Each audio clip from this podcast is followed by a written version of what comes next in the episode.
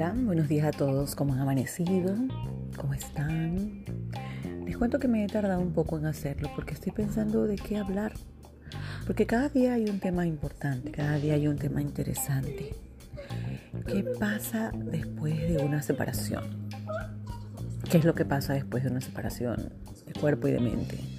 ¿verdad? Porque muchas parejas o muchas mujeres o muchos hombres han de estar pasando por esta situación actualmente.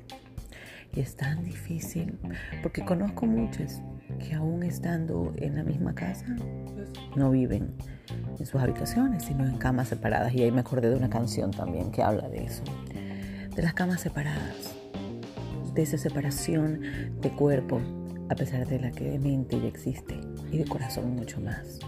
Pero aún por fortalecer su hogar o porque quizás sus hijos eh, crezcan bien en un ambiente sano, en el que vea que a pesar de todo, papá y mamá están juntos por ellos.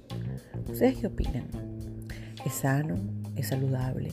¿Está bien? ¿Es lo correcto que ellos vivan a pesar de que pues, ya no estén juntos? Y estén viviendo una farsa o mostrando a sus hijos o a su familia que son la pareja perfecta cuando realmente no la son. O que sepan vivir su vida, cada quien por su lado, y sean felices y hagan a sus hijos felices por su bienestar emocional. Pues son tantas las conjeturas que me nacen a estas horas de la mañana para pensar en que realmente hay muchos o muchas que dirán, yo no nací para amar, o yo nací para estar sola, o yo no sirvo para el matrimonio. Vamos a seguir con este tema más adelante. Por ahora les envío un saludo en la mañana. Un besito grande para todos, todos, todos. Cuídense, que Dios me los bendiga.